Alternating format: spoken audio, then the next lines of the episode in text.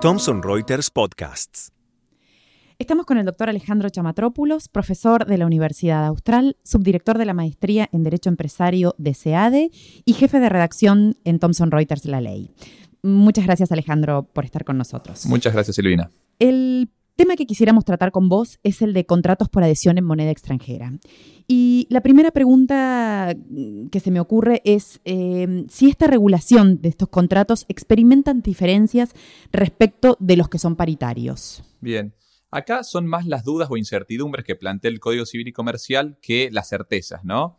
Sí hubo un gran debate, sobre todo el año pasado en la doctrina y en algo de la jurisprudencia respecto a el carácter o no de orden público de los artículos 765 y 766 del Código Civil y Comercial respecto a si un deudor en dólares podía desobligarse en pesos al por entonces tipo de cambio oficial. ¿Sí? El problema que existe es que esa solución o esa discusión estaba planteada en términos de contrato paritario o no, porque obviamente un acreedor diligente lo que podía hacer era decir, si la norma era supletoria, bastaba con cubrirla a través de dos, tres cláusulas en las cuales yo me aseguro que me tienen que devolver dólares o eventualmente pesos a un tipo de cambio distinto a ese oficial que estaba planteado en ese momento. Pero respecto a contratos por adhesión, la solución podría llegar a ser distinta. ¿Esto por qué? Porque tenemos el artículo 988 en su inciso B, que lo que plantea es una especie de asimilación o una protección para el adherente en contratos por adhesión, valga la redundancia, que le da un carácter de semiconsumidor, la llamamos de alguna manera, o, una o se extiende la protección que se le da a los consumidores a ciertos aspectos del el empresario, por ejemplo, que celebra un contrato adhiriendo. Por ejemplo, podría suceder en una franquicia, en un contrato bancario, en cualquier tipo de contrato en el cual una persona no consumidora, no obstante ello, adhiere. En esos casos puntuales, lo que podría suceder es, o la pregunta es si es que se podría llegar a plantear la abusividad de la posibilidad de devolver dólares cuando me obligué en dólares exclusivamente, o si tengo la posibilidad de devolver pesos. Y ahí hay una norma que genera muchos interrogantes, puede ser por em, falta de eh, previsión al respecto específica del, del, legislador en ese punto, y está dado por el artículo 988, inciso B, que lo que plantea es que Independientemente del carácter de orden público de la supletoría de una norma, como era la discusión del 765, en la cual supuestamente el acreedor quedaba cubierto si, se lograba interpretar que ese artículo era de carácter supletorio, lo que sucedía acá era lo siguiente. El juez no puede declarar la abusividad de cláusulas cuando esas cláusulas se apartan del derecho supletorio en un contrato por adhesión. recalco acá, acá puede ser un contrato por adhesión y no necesariamente un contrato de consumo. Lo que, va, a suceder con el contrato por adhesión entonces es lo siguiente.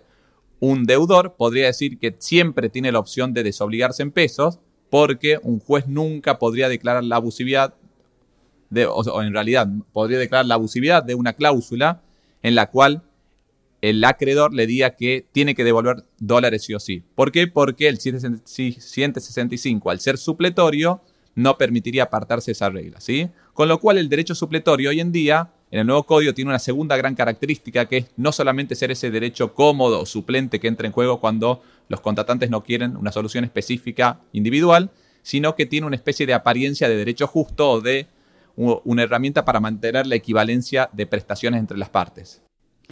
Alejandro, ¿y cuando estos contratos por adhesión además son de consumo, la solución sigue siendo la misma? No, en principio parecería que no, no obstante también generarse dudas, ¿no? Ahí entra en juego un segundo artículo, el 1121 en su inciso A, que está regulado específicamente en materia de contratos de consumo y dice que no se puede declarar la abusividad en lo relativo al precio del bien o el servicio contratado. Entonces, un acreedor podría decir que en cuanto a la moneda en la cual se paga forma parte del precio, un juez nunca podría declarar la abusividad. Entonces, la duda que se podría generar ahí es primero si la moneda ¿sí? forma parte o no del precio y segundo, si ese precio en particular eh, podría ser declarado eh, abusivo o no, por ejemplo, por no permitirse eh, desobligarse en pesos. Pero pareciera entonces que para el consumidor, el consumidor no podría pedir la abusividad por este artículo y paradójicamente el adherente no consumidor tendría una opción más beneficiosa en el artículo que mencionábamos antes, en el 988 inciso B. ¿Y qué sucede con los contratos por adhesión y de consumo en moneda extranjera pero celebrados con anterioridad a la entrada en vigencia del Código Civil. Bueno, esto es un tema que son los, casos que están discutiendo en tribunales, que son los casos en los cuales mediante, en la época del cepo había una gran dificultad para cumplir obviamente en moneda extranjera. Y muchos de estos contratos eran o por adhesión o de consumo celebrados previamente y que se pagaban en cuotas, de las cuales algunas cuotas estaban ya vencidas antes del 1 de agosto y otras se continúan devengando y teniéndose que cumplir. En ese caso puntual, lo que sucedería es que entra en juego el artículo 7, el famoso derecho transitorio, en su párrafo final, cuya mayor innovación es decir que en materia de contratos, la regla de contrato viejo se rige por el derecho supletorio viejo, sufre una gran excepción diciendo que cuando hay contratos de consumo se aplique el derecho supletorio nuevo más favorable al consumidor. Desde ese punto de vista, si se considera que ese 765 era derecho supletorio nuevo más favorable y me permite desobligarme en pesos, un consumidor podría plantear, en la medida que sea consumidor, que las cuotas posteriores al 1 de agosto del 2015 serían, o sea, podrían ser pagadas en pesos al tipo de cambio previsto en esa norma, ¿no? Acá se podría, hay un, nuevo punto a que se podría agregar y también relacionado con lo anterior, que es un planteo que eh, eh, menciona Rivera respecto a esta rigidez de la norma del 988, que es la que planteaba el gran problema, esto de la imposibilidad de apartarme del derecho supletorio, y planteaba algo así como que yo sí me puedo apartar del derecho supletorio en la medida que el adherente reciba una especie de contraprestación. Por ejemplo, el, ejemplo podría ser, renuncias a la obligación de eh, pagar en pesos la deuda en dólares, pero te doy mayor financiación o te hago un descuento en dólares si vos pagas en dólares. Con lo cual, de esa manera no se le estaría arrancando un derecho supletorio con esa apariencia de derecho justo, sino que se estaría dando algo a cambio.